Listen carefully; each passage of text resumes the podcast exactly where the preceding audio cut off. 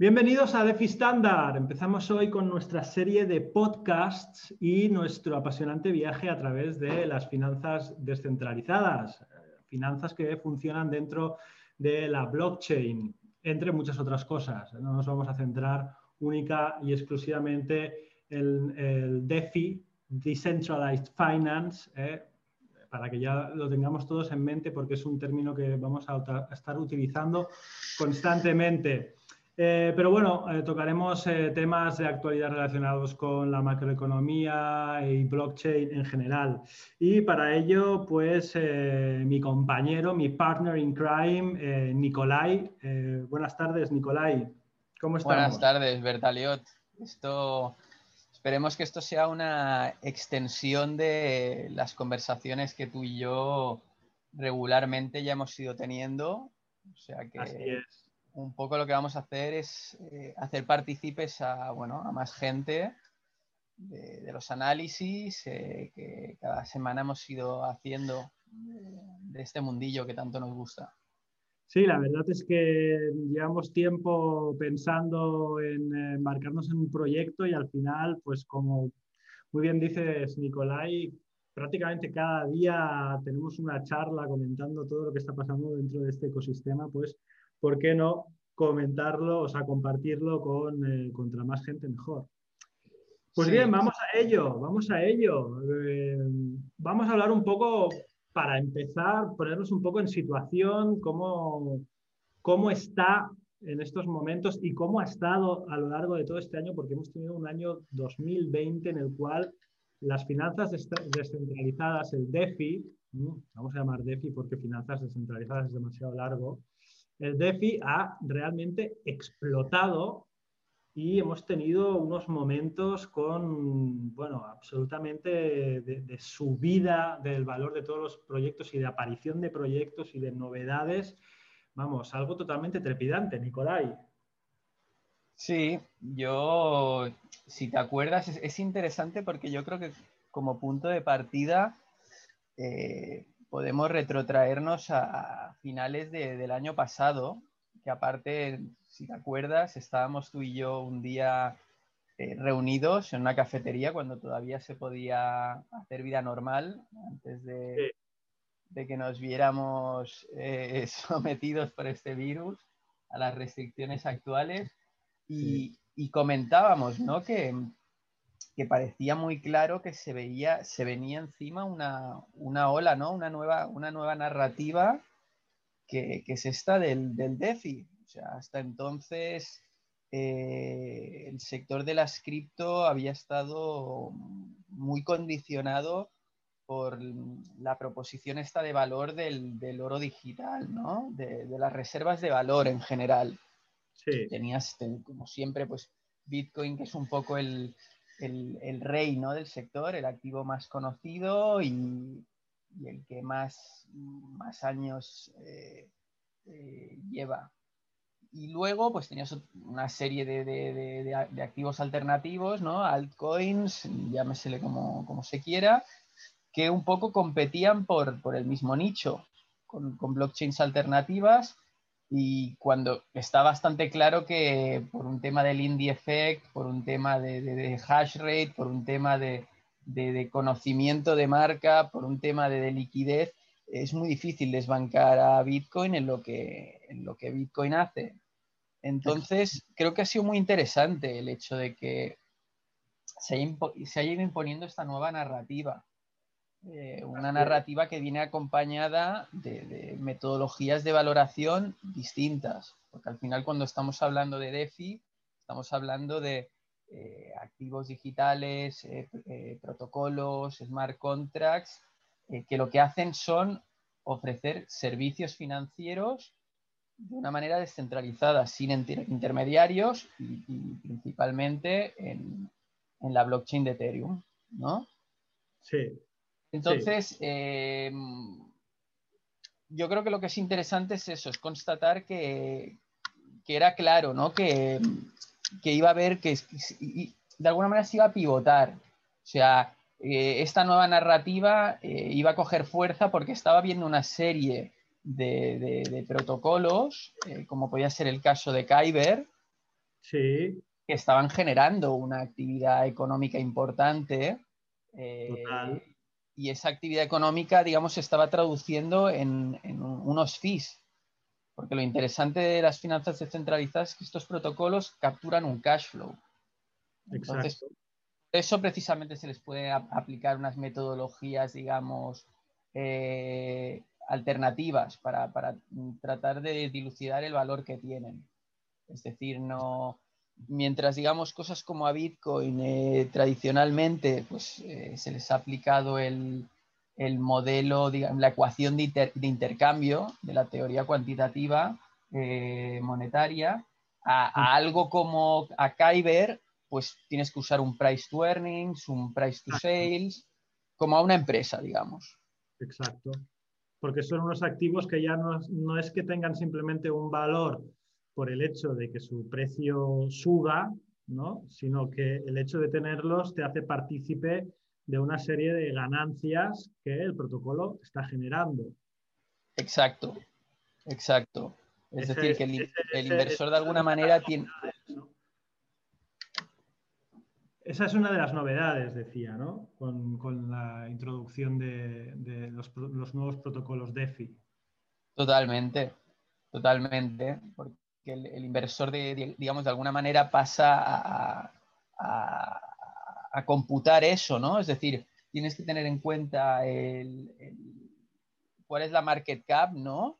De ese, activo relativa a otros activos que hacen cosas similares. Entonces tú estás pensando en cuál puede ser la revalorización potencial, pero a la vez te estás pensando en cuánto es el, el cash flow que tú puedes obtener por, por ejemplo, hacer staking de repente de uno, de uno de, esos activos. Entonces eh, entran en juego unas dinámicas distintas. Y creo que bueno, es interesante gente como eh, Chris Burnis, que yo creo que ha hecho un trabajo muy interesante a la hora de tratar de catalogar a estos eh, nuevos activos. ¿Cómo podríamos hacer así, eh, de una forma más o menos resumida, eh, bueno, un, viaje a, lo largo de todo este 2020 en el cual, pues bueno, como estamos comentando, eh, se empezó todo bastante tranquilo, ¿no?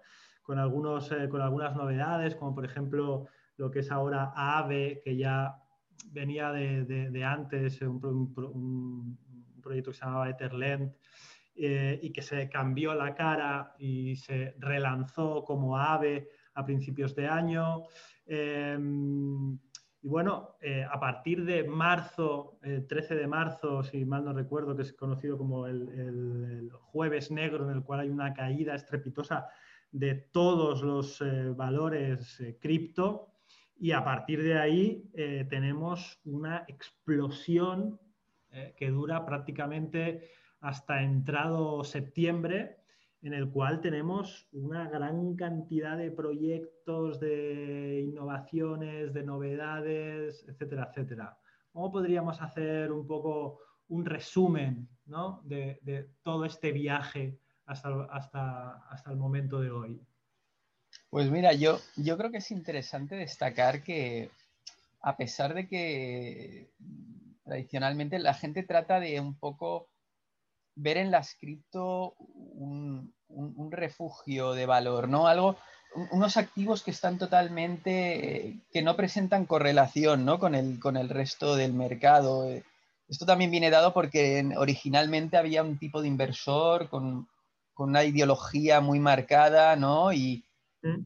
un perfil muy específico. Pero hemos ido viendo que esto no es tan así. Hay momentos en que es verdad que el mercado de las cripto eh, no presenta una correlación muy fuerte con el resto de mercados y de repente eh, se dispara, ¿no? Hay una divergencia y se dispara, pero por otro lado vemos que hay momentos concretos cuando las bolsas mundiales de repente se ven sacudidas, ¿no? Por acontecimientos macroeconómicos eh, repentinos, ¿no?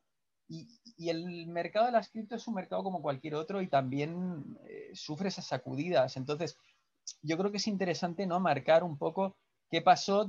tenemos, por un lado, en, septiembre de 2019, que hubo una, primera señal de aviso, hubo un, creo que fue el 13 de septiembre, no estoy seguro la fecha, hubo una, crisis en el mercado repo, ¿vale? que es un, mecanismo que utilizan los, bancos en Estados Unidos para financiarse a corto plazo. ¿vale? Es un sistema de, préstamos interbancario que normalmente eh, se basa, eh, las tasas, la, tasa de la, tasa de interés se basa en la que fija la Reserva Federal.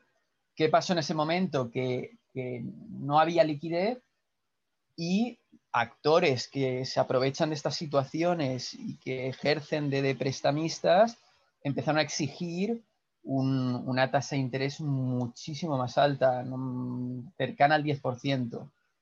Eh, en ese momento eh, la Reserva Federal tuvo que intervenir, me parece que hubo una llamada, fue, fue famoso, porque me acuerdo que yo lo leí en Zero Hedge, que si eres una persona a la que las emociones fuertes de repente lo pueden eh, descolocar completamente, no, no, no recomiendo demasiado que se lea, porque yo me acuerdo que colgaron la noticia de una forma súper sensacionalista, como que se llamaba al secretario del Tesoro porque había un problema con la solvencia de los bancos. Bueno, un, desastre, ¿no? Y, esa fue una primera señal de aviso, yo creo, de, que las cosas no, estaban tan bien, ¿no? Como, como se pretendía vender. Y luego, pues, lo que pasó es lo que todos sabemos, ¿no? Empezamos el 2020 con, el, con la novedad del, del COVID en, China. El COVID acabó extendiéndose a otros países. Eh, a eso se sumó eh, la guerra de los precios del, crudo entre Rusia y Arabia Saudí y esa combinación hundió las bolsas, hundió las bolsas y, y con las bolsas se hundió el mercado de las cripto. Entonces, eh, me parece que Bitcoin llegó a caer a 4.500 dólares, ¿no? No sé si tú te acuerdas más o menos cuál fue el... Sí, sí, por ahí. Ethereum a unos 80, 80 y pocos. Y, imagínate. Fue, de, alguna manera, yo creo que fue como, el, como ese doble bottom, después del, del bottom que ya había hecho Ethereum el, el año anterior y, fue, y fue como un fin de ciclo, ¿no? O sea, es decir, se, hubo ese, segundo bottom tras la caída de las bolsas de los, los, gobiernos, los bancos centrales rápidamente intervinieron en los mercados inyectando capital, las bolsas rebotaron y obviamente, pues como pasa siempre cuando hay un fenómeno así, la, la volatilidad en el mercado de las criptos se amplifica, las caídas son más, más bruscas eh, los rebotes también son más bruscos, ¿no? Y, a partir de ese momento eh, iniciamos un, mercado alcista, un bull market, que de alguna manera ya venía influido por lo que he comentado al, principio, ¿no? Cuando abríamos el, el programa. Es decir, ya había una narrativa sobre el DeFi ya había, ya de alguna manera la atención ya estaba puesta, los, inversores más inteligentes ya tenían eh, mm, identificados eh, activos que eran interesantes porque estaban generando unos cash flows y estaban infravalorados, como podía ser Kyber. A eso se suma lo que tú has comentado del lanzamiento de AVE, que anteriormente era Etherland y que tenía un, bueno, era un, utilizaba un sistema distinto, ¿no? Para, para, los préstamos. Era un protocolo peer-to-peer y pasaron a adoptar el sistema eh, que inauguró Compound, ¿no? que mm. usa eh, reservas de liquidez. Entonces, creo que a partir de, digamos, del rebote de las bolsas, empieza este rally que es sobre todo protagonizado por, por los protocolos eh, DeFi sin duda alguna. No sé cómo lo recuerdas tú, eh, cuáles fueron tus sensaciones en ese momento. Bueno, yo creo que un punto, yo creo que un punto muy destacable eh, de todo este, de todo este bull market del cual estamos hablando, una vez ya pues hemos tenido esta, este letdown, ¿no? esta caída estrepitosa, no solo de las criptos, sino como bien dices, de, todos, los, todos los valores bursátiles pues bueno, la, máquina se pone en marcha de nuevo, empezamos a escalar y de repente ahora yo, no sé si tú tendrás la fecha, eh, exacta, eh, Compound, uno de los principales eh, y más longevos plataformas de, DeFi, pues revoluciona el ecosistema con lo, que se, lo que se denomina liquidity mining, ¿de acuerdo?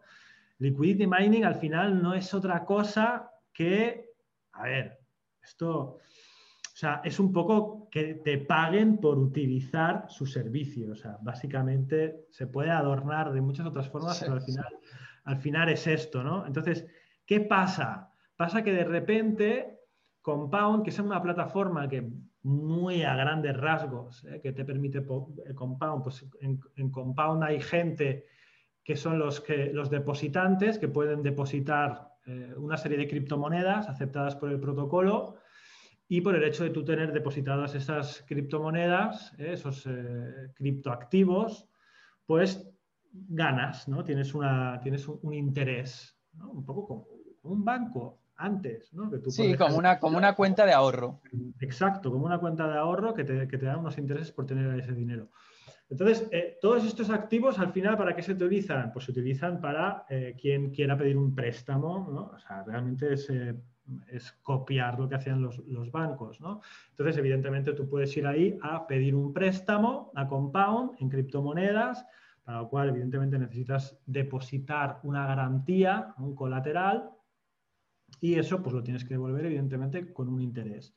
¿Qué hace Compound? Pues lanza su token COMP que es un token de gobernanza, un token que te da derecho a voto para decidir ciertos parámetros del proyecto y que simplemente tú por depositar, solo por depositar, porque no era solamente cuando tú tomas prestado, sino que por depositar también, pues recibes este token, este token que en un principio pues nadie sabe lo que vale, pero que de repente pues eh, tiene una escala meteórica y que en un momento eh, multiplica por 5 fácilmente su valor.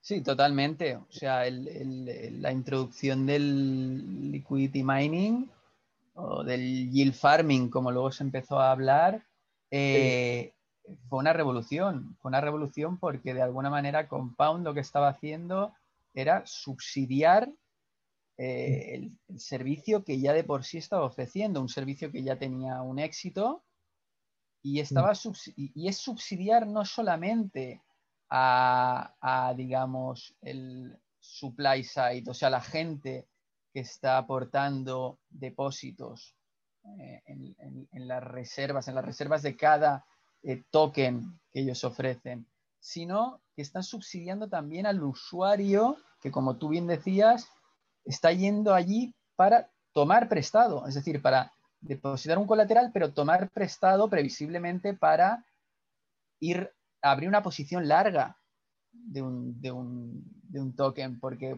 no nos olvidemos que al final el ecosistema de EFI eh, es todavía muy incipiente y al, fin, y al final, digamos, eh, la especulación es lo que prima, ¿no? Entonces, el usuario que está accediendo a estos servicios, principalmente el interés que tiene es especular sobre el precio, ¿no? O sea, yo deposito una garantía, un colateral, eh, retiro una stablecoin generalmente y vuelvo a comprar el mismo activo que he depositado porque eh, tengo, digamos, la sensación de que ese activo se va a revalorizar. Entonces abro una posición larga. Compound de alguna manera fue la génesis de, este fenómeno. Obviamente el, mercado alcista de las DeFi se vio eh, impulsado por otros acontecimientos que siguieron, como pudo ser eh, la irrupción de Wi-Fi. Eh, es un protocolo súper interesante que diseñó André Cronje, que lo que es es un agregador de, rendimientos, digamos, rendimientos que puedes obtener como inversor en el ecosistema de FI.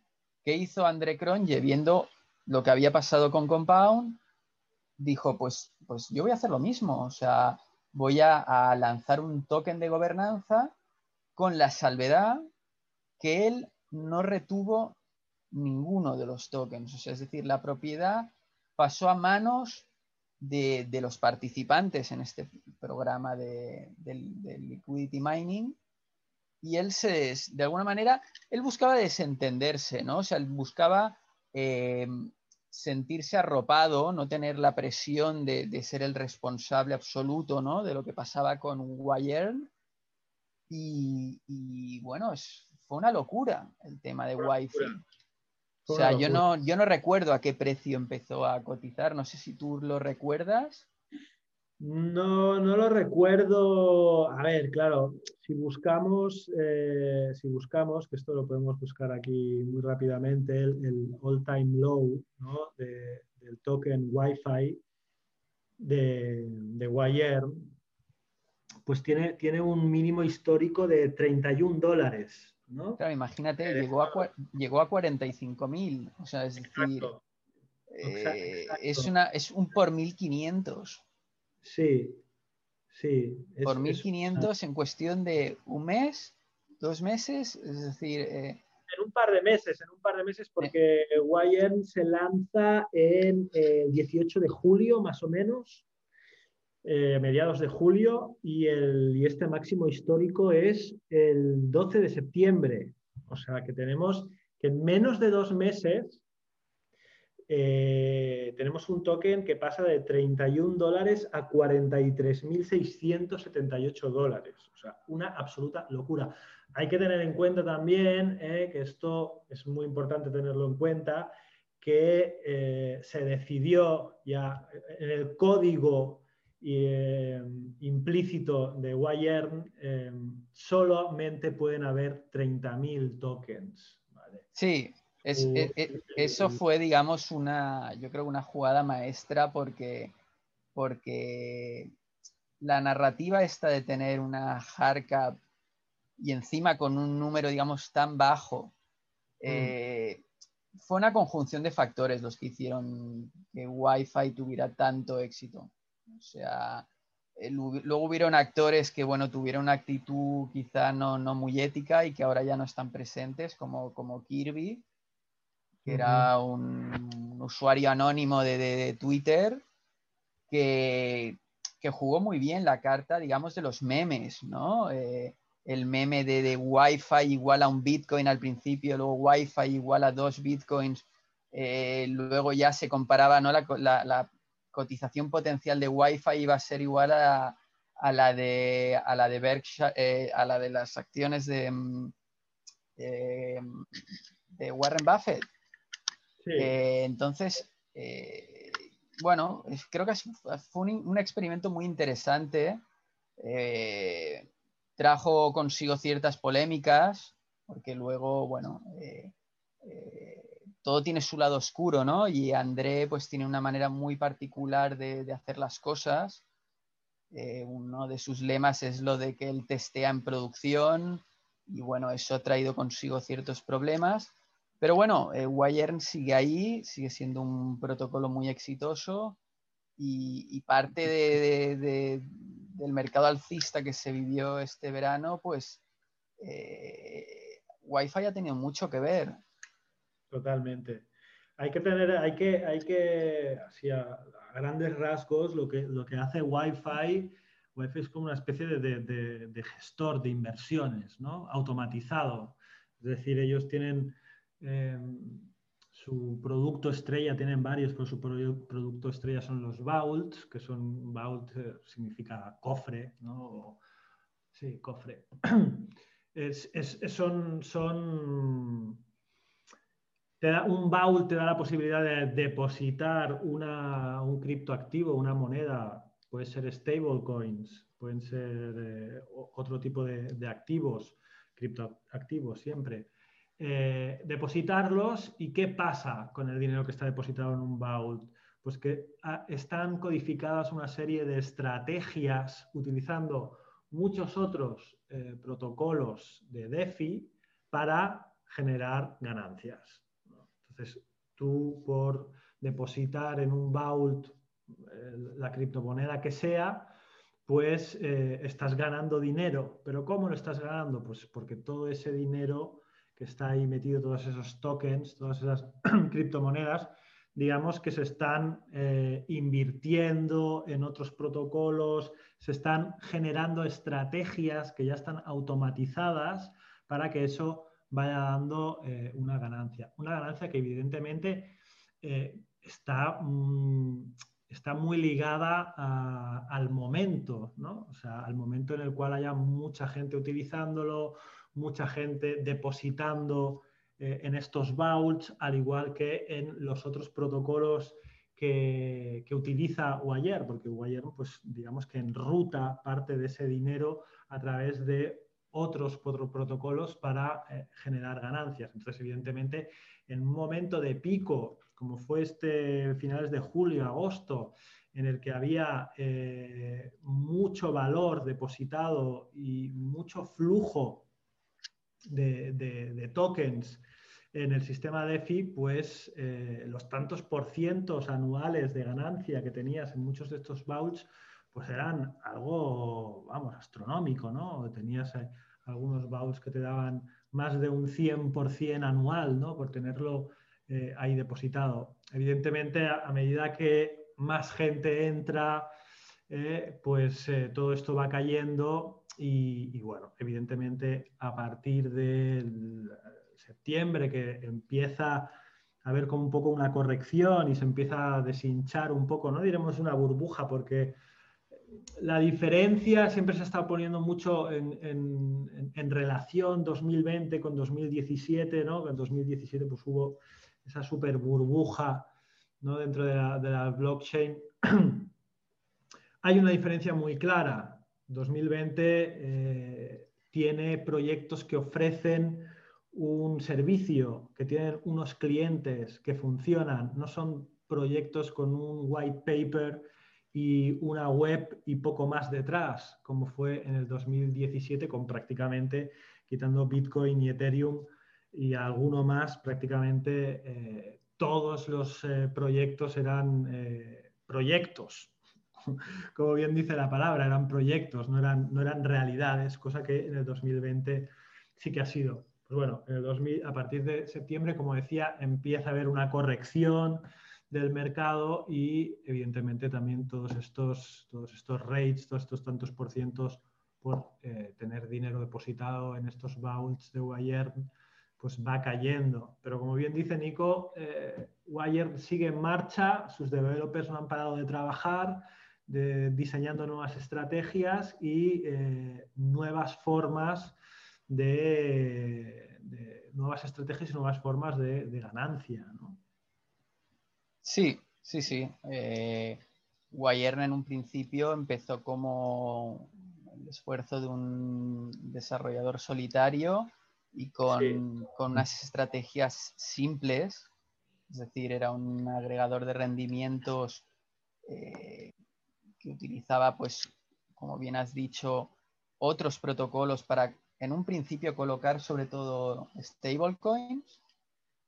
Luego, eh, en, verano, cuando se lanzó Wi-Fi, eh, se introdujo este concepto de, los, de los bolts con, estrategias algo más complejas y que también dependían de, todo el tema del liquidity mining, porque al final parte de estas estrategias lo que hacían era cosechar eh, los, tokens nativos de otros protocolos que tenían programas en marcha de liquidity mining y venderlos, constantemente venderlos.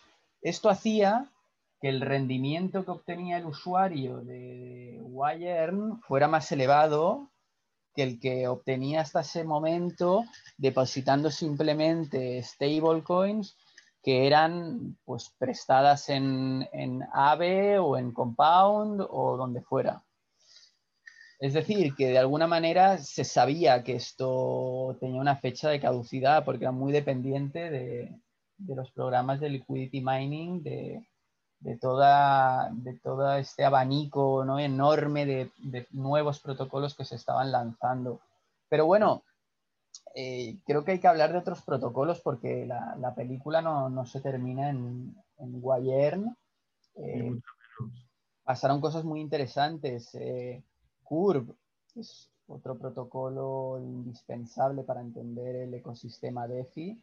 Es un exchange descentralizado, pero centrado en, en stablecoins o en, o en, o en Bitcoin. Por ejemplo, exacto. Eh, Curve también lanzó su, token de gobernanza y, Curve es un, protocolo que bueno, ha estado envuelto en cierta polémica porque el, token eh, tiene una, masa monetaria elevadísima, una gran proporción de los tokens eh, se asignaron al, equipo fundador, etc. Pero dejando al margen estas cosas, Curve es otro protocolo muy interesante porque yo creo que está a la vanguardia en cuanto a lo que es eh, la gobernanza. Como DAO, hay quien considera que Curve es una de las DAOs más avanzadas. Han estado experimentando con el tema de hacer eh, lockup de, los tokens y en función del tiempo que tú dejas esos tokens depositados tienes una mayor capacidad de voto, tus, tus eh, recompensas eh, se multiplican, son más elevadas por el hecho de haber depositado el token de Curve. Eh, y, y, Curve también tuvo un impacto importante, creo, sobre todo porque Curve es una piedra angular que condiciona los rendimientos que estábamos comentando de, de Wayern. Así es. Wayern en gran parte eh, utiliza para, para, sus estrategias. Entonces, eh, si el token de curva está alto, eh, los rendimientos que ofrece Wayern a sus usuarios son más elevados. Hay, hay, una relación simbiótica ¿no? entre, entre ambos proyectos. Y bueno, y luego está el tema de, de SushiSwap. O sea, no sé si quieres comentar, porque eso fue también un, un episodio muy, muy interesante, lo que pasó con SushiSwap. No sé si lo tienes Sí, claro, bueno, la verdad es que aparte de, bueno, aparte de innovación, aparte de nuevos proyectos, aparte de mm, nuevas formas de atraer eh, liquidez y de atraer usuarios, como lo del liquidity mining que antes comentábamos, que por cierto lo inició con Compound, pero luego eh, fue adoptado por muchísimos protocolos. O sea, prácticamente eh, los protocolos más importantes, no son los más importantes, o sea, prácticamente fue algo que marcó eh, un antes y un después. A partir de ahí podríamos enumerar decenas de protocolos lanzados en la blockchain de Ethereum que utilizaban el liquidity mining.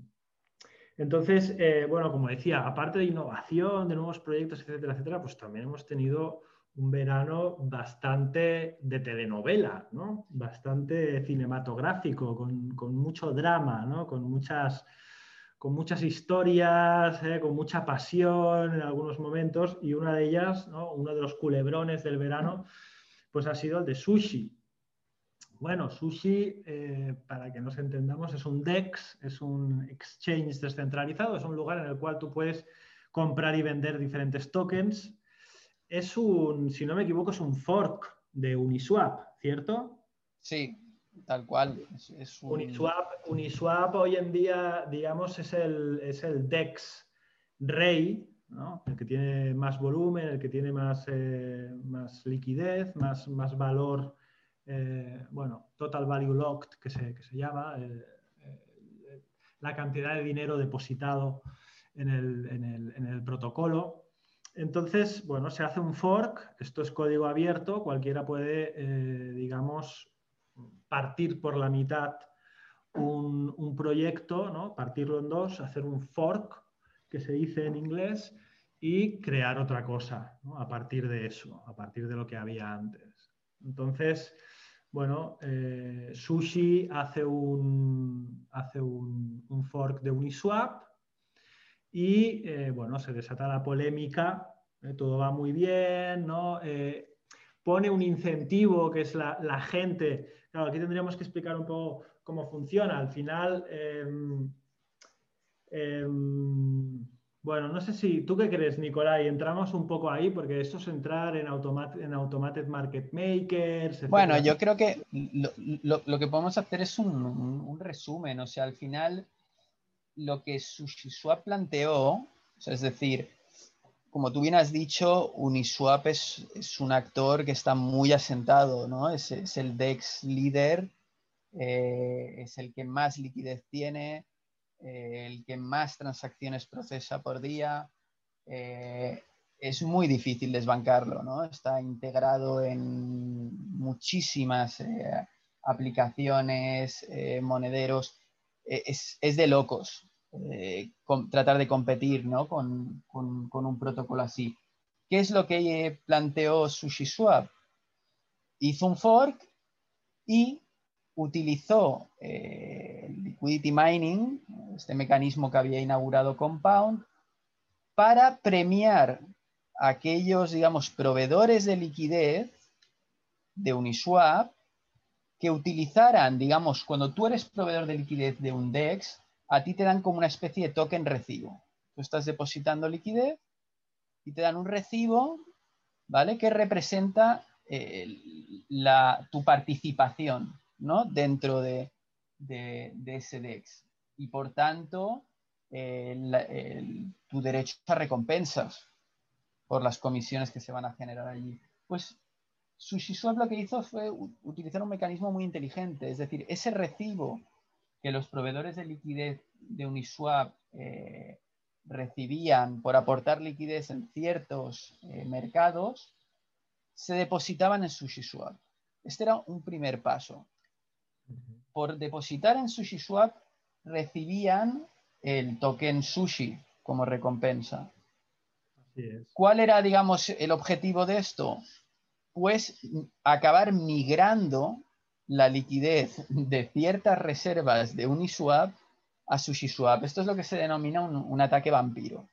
Tú no puedes competir con la liquidez de, de, Uniswap, lo que haces es robársela, drenar esa, esa liquidez.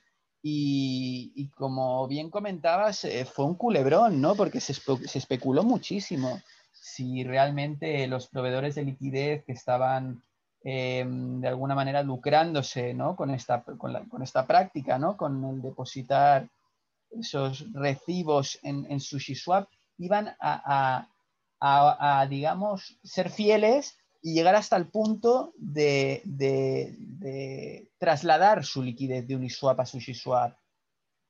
Y, y, bueno, lo interesante del asunto es que en un primer, primer momento sí, o sea, hubo una, parte muy importante de, la liquidez de, Uniswap que acabó trasladándose a SushiSwap. SushiSwap eh, como, como DEX eh, presentó unos volúmenes súper interesantes a lo largo del verano, o sea, muy importantes. Eh, el culebrón no terminó ahí. O sea, el culebrón no terminó ahí, hubo, hubo una segunda parte y es que, como era inevitable, Uniswap tenía que, reaccionar, ¿no? Tenía que, sacarse algún NAS de la manga y lo que hizo fue lanzar su propio token de gobernanza. Eh, de, una manera así sorpresiva. No sé si quieres saber aportar un poco tus sensaciones de cómo fue, cómo fue eso, cómo fue la respuesta de, Uniswap, ¿no? Al, al, Vampire Attack de, de SushiSwap y, qué representó, ¿no? El lanzamiento de, Uni. Bueno, lo que, lo que cabe destacar es que, curiosamente, eh, el eh, los volúmenes de Uniswap, no los de SushiSwap, los de Uniswap, crecieron con todo esto. es cierto que, que SushiSwap se llevó eh, mucha de la liquidez de Uniswap, pero curiosamente todo este incidente también atrajo nueva liquidez a Uniswap. Uniswap creció también en eh, valor, digamos, eh, dentro, depositado dentro de su protocolo y por tanto mayor liquidez. Bueno, como tú bien decías, pues la respuesta la tenemos en un poco tarde, quizás, porque quizás eh, esto era algo que mucha gente vio todo esto como una consecuencia de que Uniswap no estaba haciendo algo que se le demandaba, ¿no? que, es tener, que es tener un token. Es, un, es, un, protocolo que se lanzó sin token y hubo como un poco una corriente así, un poco medio casi ideológica de que los protocolos sin token molan más. ¿no?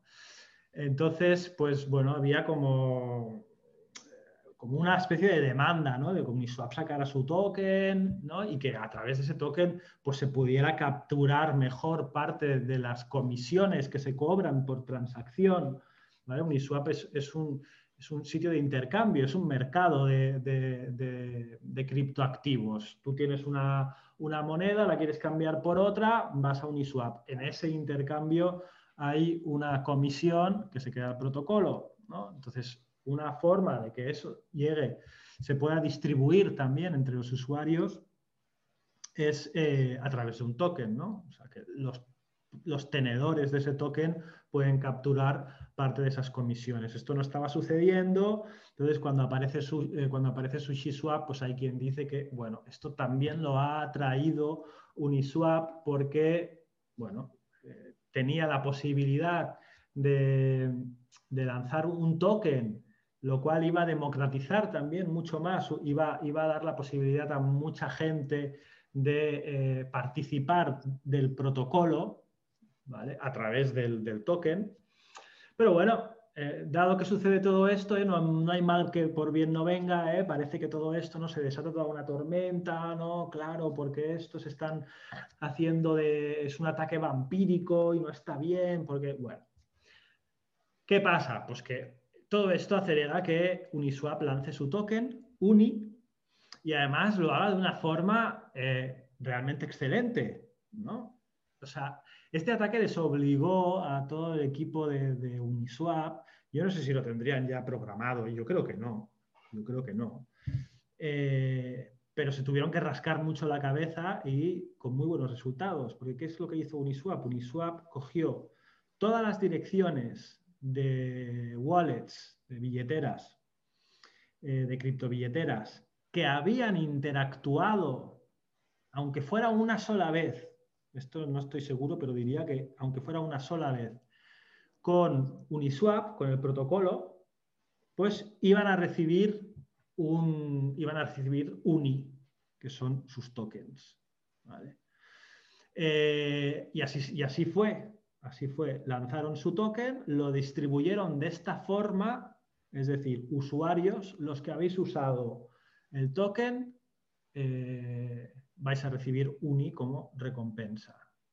Evidentemente, los que más lo hubieran usado, pues más iban a recibir. ¿eh? Y se dio el caso pues, que de repente usuarios que llevan mucho tiempo utilizando Uniswap, pues les cayó una cantidad de tokens de Uniswap, que es un es un protocolo, es un proyecto eh, muy fuerte, muy potente y, de los que están destinados a día de hoy a ser uno de los eh, actores más importantes dentro del DeFi, pues de repente se vieron inundados con miles de tokens. Sí, eh, hubo, yo diría, hubo, hubo, hubo algún, algún usuario que recibió 3, 4 millones de dólares, de dólares. Lo que pasa es que hay que matizar que, digamos, el, reparto se hizo, como tú bien decías, eh, los usuarios que hubieran interactuado al menos una vez con el protocolo, que hubieran realizado algún intercambio utilizando el DEX de Uniswap, recibían 400 tokens por monedero porque al final la, manera ¿no? de, identificar a los usuarios es a través de direcciones públicas de Ethereum, a través de monederos, ¿no? 400 eh, tokens, no es moco de pavo, o sea, 400 tokens llegaron a ser 3.200 dólares.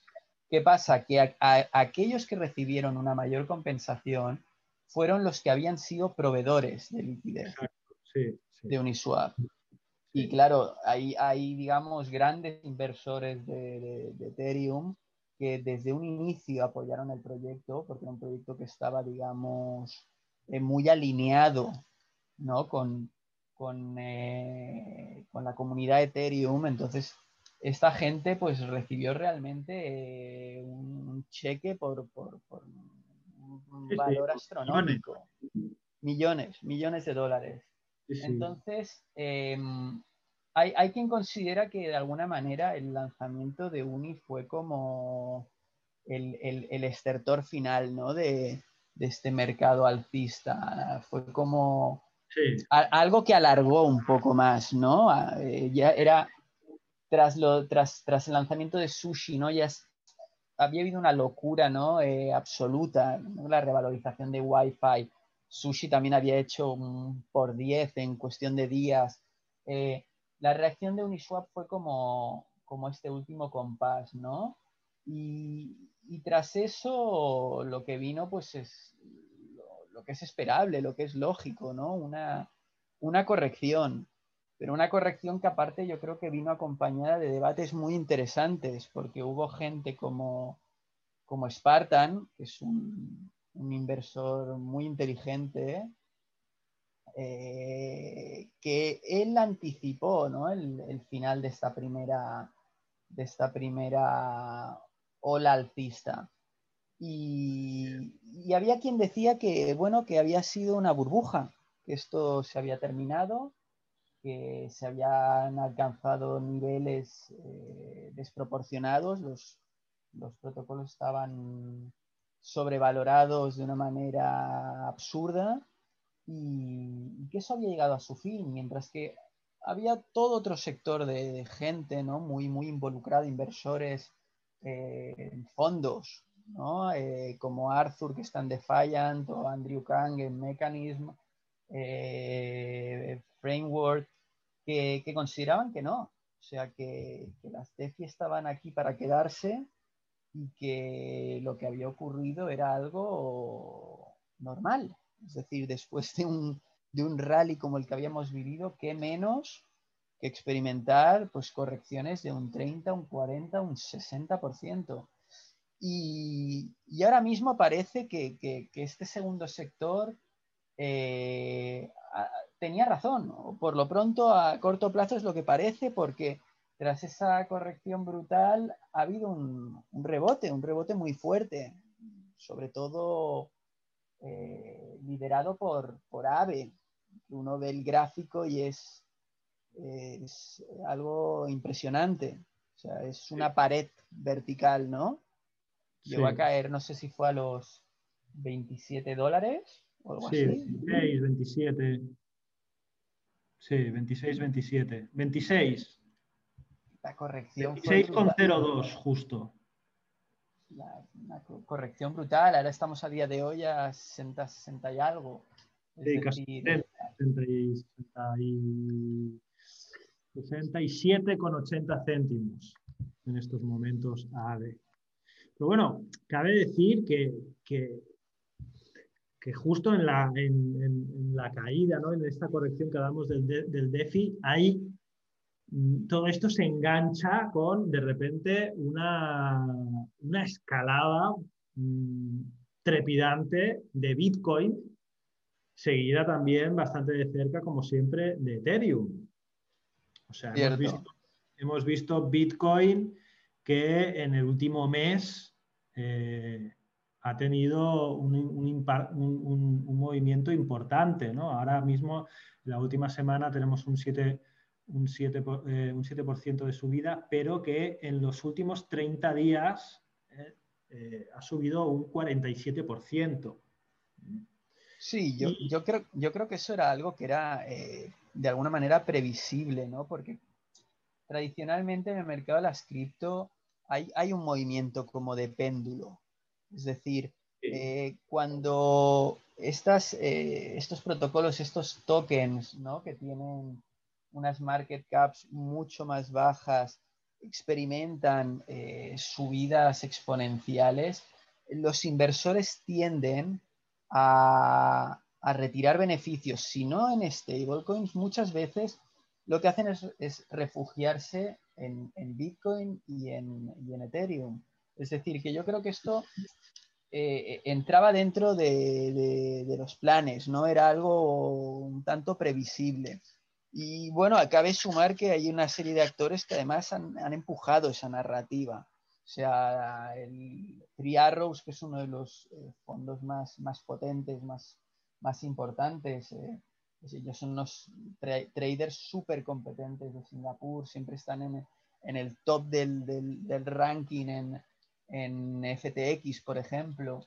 Eh, ellos han estado, ¿no? De alguna manera respaldando esa narrativa de que ahora le tocaba el turno a Bitcoin, ¿no? Bitcoin había estado de alguna manera bastante plano a lo largo del año y, como bien decías, en cosa de, un mes ha tenido una revalorización de un 50% aproximadamente. Sí. Bueno, pero lo que vemos ahora es que las DeFi están de nuevo tomando impulso, tomando impulso y yo creo que esto es algo que, va para largo. O sea, es decir, eh, si uno compara eh, la capitalización de mercado de, los principales protocolos DeFi con la capitalización de mercado de proyectos que vienen del 2017, que algunos son plataformas de smart contracts que mm, tienen cero actividad, cero actividad o, simplemente eh, usos de tipo ya no especulativo, sino que ya hablamos directamente de, gambling, ¿no? De, aplicaciones de, juego de azar, ¿no? Cosas que son eh, que no tienen un potencial de crecimiento a largo plazo y que no resultan interesantes para, para los, grandes inversores, ¿no? Para fondos que quieran eh, desplegar su capital yo creo que tienen mucho margen los protocolos DeFi todavía para revalorizarse, ¿no? En relación con estos, con estos eh, proyectos que todavía copan eh, los 25 primeros puestos del ranking, ¿no? Bueno, también a, a, mí me gustaría destacar que en los últimos, bueno, las últimas semanas, último mes, mes y medio, han habido algunos anuncios importantes de algunas empresas, inversores de mucho renombre haciendo compras bastante interesantes, eh, tanto de, sobre todo de Bitcoin, sobre todo de Bitcoin, pero también de Ethereum. ¿Cierto, Nicolai? Sí, sí, sí. Eh, Yo creo que eso ha tenido también un eso ha sido también un poco un tirón, ¿no? Eh, las criptos eh, han llegado para quedarse. Eh, uno de los principales casos de uso es el, es el DeFi, las finanzas. otros, la reserva de valor, en la cual pues, Bitcoin es el, es el rey, como antes comentaba Nicolai. Y, esto poco a poco, ¿no? Las narrativas, por ejemplo, el, como era creo que desde eh, Goldman, no sé si era desde Lehman Brothers o Goldman Sachs, eh, Jamie Dimon, ahora siempre los, lo, confundo. Em, él hace dos o tres años estaba, eh, incluso llegó a decir que, despediría a cualquiera de sus empleado, empleados que invirtiera en Bitcoin, en Bitcoin, ¿cierto? Y hace poco hizo unas declaraciones, eh, bueno, no recuerdo exactamente lo que decían las declaraciones, pero, pero sí como ya teniendo en cuenta a Bitcoin como un, como un activo, ¿no? como un, activo financiero a tener en cuenta. poco a poco las eh, instituciones bancarias eh, dentro del mundo financiero en general, fondos de inversión, etcétera, etcétera, empiezan ya, o sea, gente, estamos hablando de gente ya muy grande, muy grande, están empezando ya a quitarse un poco esos prejuicios ante Bitcoin, que es el caballo de Troya, evidentemente, porque todo entrará a través de Bitcoin primero, está claro, pero eh, Bitcoin al final no, no, es todo, ¿no? O sea, ahí está, hay, hay, muchas otras cosas, como ahora estamos hablando.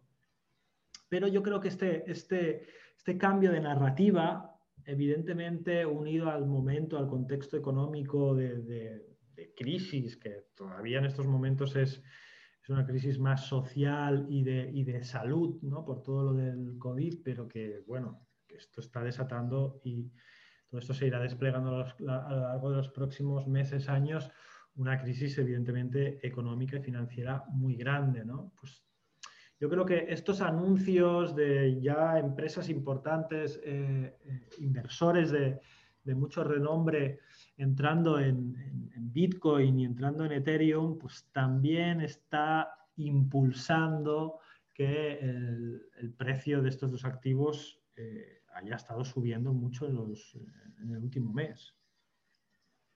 Sí, sí, sin duda. es decir, em, como decías, eh, esta gente son, son motores, o sea, son gente que, son capaces de poner en marcha una narrativa y, arrastrar a mucha gente detrás, ¿no? Eh, hablabas de Jamie Dimon, eh, MicroStrategy es una de las empresas que, que ha dedicado parte de su tesorería a adquirir Bitcoin. Es decir, hay gente que especula con que es probable que llegue un momento en que, en que esta empresa parte, digamos, de, su negocio gire más en torno a, la inversión que ha hecho en Bitcoin que los, que los beneficios que genera con su actividad, ¿no? Como, como empresa de software. Luego, pues, eh, inversores de, eh, fondos de cobertura de hedge funds como Paul Tudor Jones, que es eh, una leyenda que también ¿no? anunció que había, que había invertido en, Bitcoin.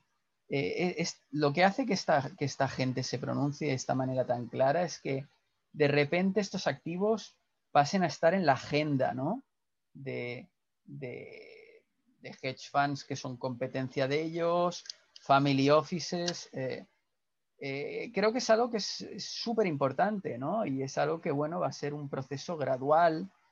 Y, luego creo que también es muy interesante el hecho de que, ya no hablando tanto de inversores, sino de, influencers, eh, gente de alguna manera que dominan las narrativas del macro en las redes sociales, como puede ser Raúl Pal, cada vez están más interesados ¿no? en todo lo que tiene que ver con las, con las cripto. Y creo que este es ese segundo puntal, ¿no?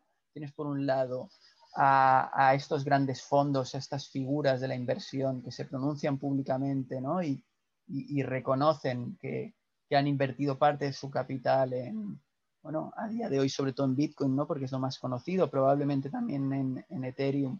Y luego tienes estos eh, otros actores que son también súper importantes porque son líderes de opinión que están eh, impulsando eh, la narrativa de que las criptomonedas pueden ser una alternativa válida, ¿no? En un momento en que tienes tasas de interés negativas para los bonos, hay una incertidumbre absoluta, los, los, los, mercados están infladísimos, ¿no? Las bolsas.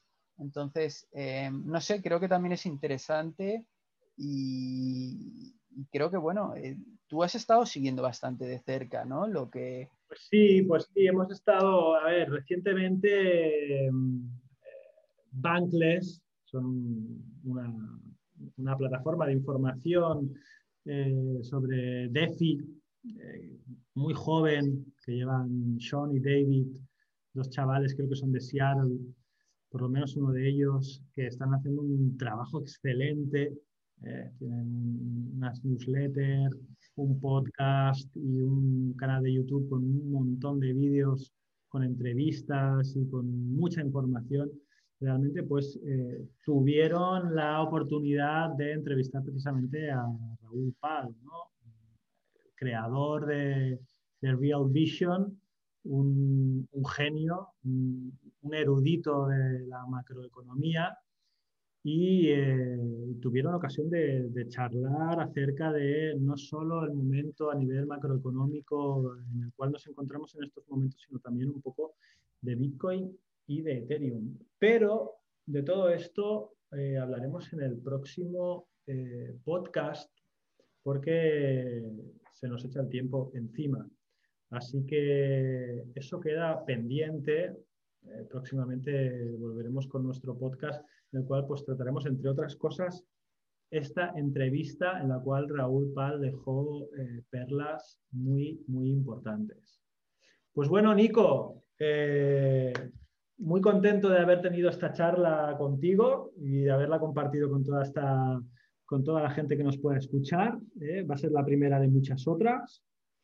Y, bueno, despedirnos, tanto Nico como yo, desde aquí, desde Defi Standard, todos vosotros. Gracias por estar ahí.